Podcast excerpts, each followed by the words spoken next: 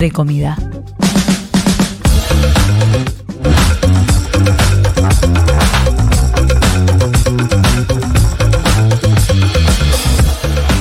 La UCA estima que la pobreza aumentó considerablemente desde la asunción de Javier Milei. El Observatorio Social de la Universidad Católica Argentina estima que la población en situación de indigencia pasó del 9,6% en el tercer trimestre de 2023 9,6% al 14,2% en diciembre de 2023 y al 15% en enero de 2024 y el nivel de pobreza pasó del 44,7% en el tercer trimestre de 2023 al 49,5% en diciembre y el 57,4 en enero.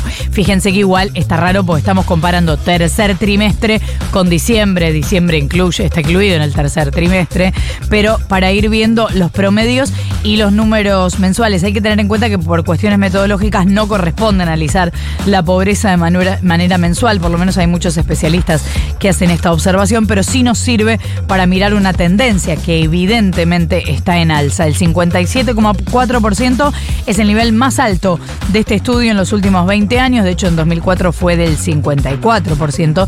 Esto tiene que ver con la devaluación, con el fuerte aumento del valor de la canasta básica, con los ingresos de la población casi estancados, así que en los dos primeros meses de la gestión de Javier Milei se produjo un salto enorme en los niveles de indigencia y de pobreza, o insisto, por lo menos en la tendencia. Pensemos que Cristina Fernández dejó una cifra de pobreza alrededor del 30%, un poquito más. Macri subió la pobreza a más del 35%.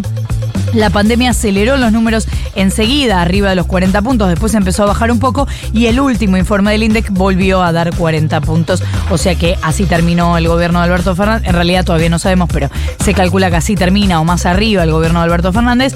Ahora hablamos de que en diciembre, según la UCA, ya había casi 50% de pobres, o sea que es probable que el gobierno de Alberto Fernández haya terminado alrededor de eso.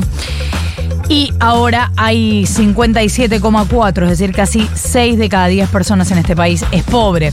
¿Qué dijo de esto el presidente? Tuiteó que es la verdadera herencia del modelo de la casta. 6 de cada 10 argentinos son pobres. La destrucción de los últimos 100 años, dijo el presidente, no tiene parangón en la historia de Occidente. Los políticos tienen que entender los políticos, dice el presidente de la Nación, tienen que entender que la gente votó un cambio y que nosotros vamos a dar la vida para llevarlo adelante. No vinimos a jugar al juego mediocre de la política, vinimos a cambiar el país. Viva la libertad, carajo. Habrá apoyo económico para las familias más necesitadas de cara al comienzo de clases. Al final el anuncio llegó. El gobierno aumentó 312% la asignación de ayuda escolar. Eso ya está en el boletín de hoy.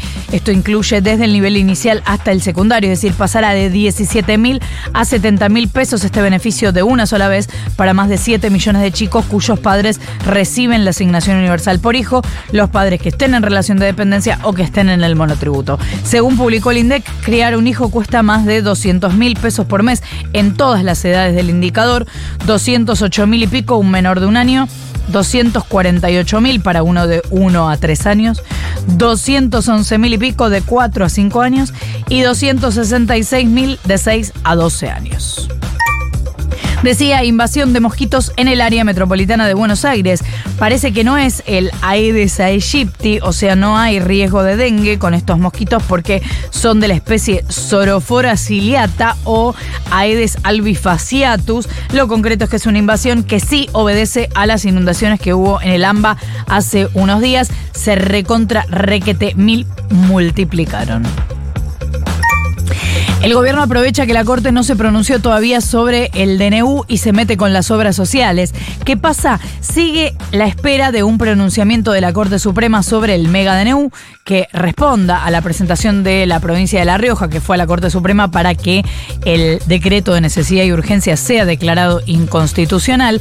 La Corte Suprema de Justicia está a la espera de los argumentos del gobierno a este pedido de inconstitucionalidad.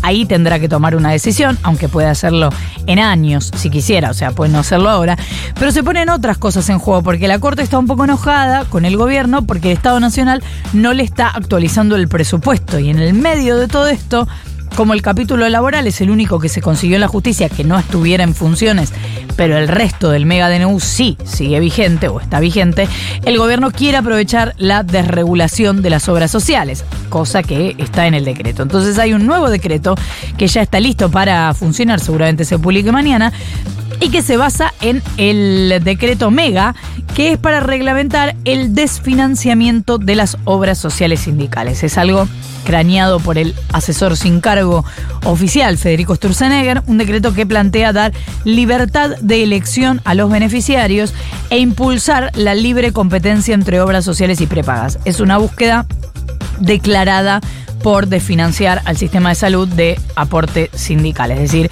de desfinanciar en definitiva a los sindicatos. La idea es que desde abril los trabajadores puedan elegir entre las obras sociales o cualquier prepaga, incluso sin la obligación de permanecer por un año en la obra social de cada actividad al entrar a un nuevo trabajo en relación de dependencia. O sea, eliminar esta intermediación existente cuando el beneficiario hace la derivación de aportes. Ustedes saben que si entran a un trabajo y hacen el aporte a la obra social, eso se deriva si quieren a la prepaga y si no, van derecho a la obra social, pero tiene que pasar por ahí. Lo que pasa es que las obras sociales tienen un sistema solidario y sin esta normativa se quedarían con muchos menos afiliados y obviamente eso las llevaría o a cerrar o a tener peores prestaciones.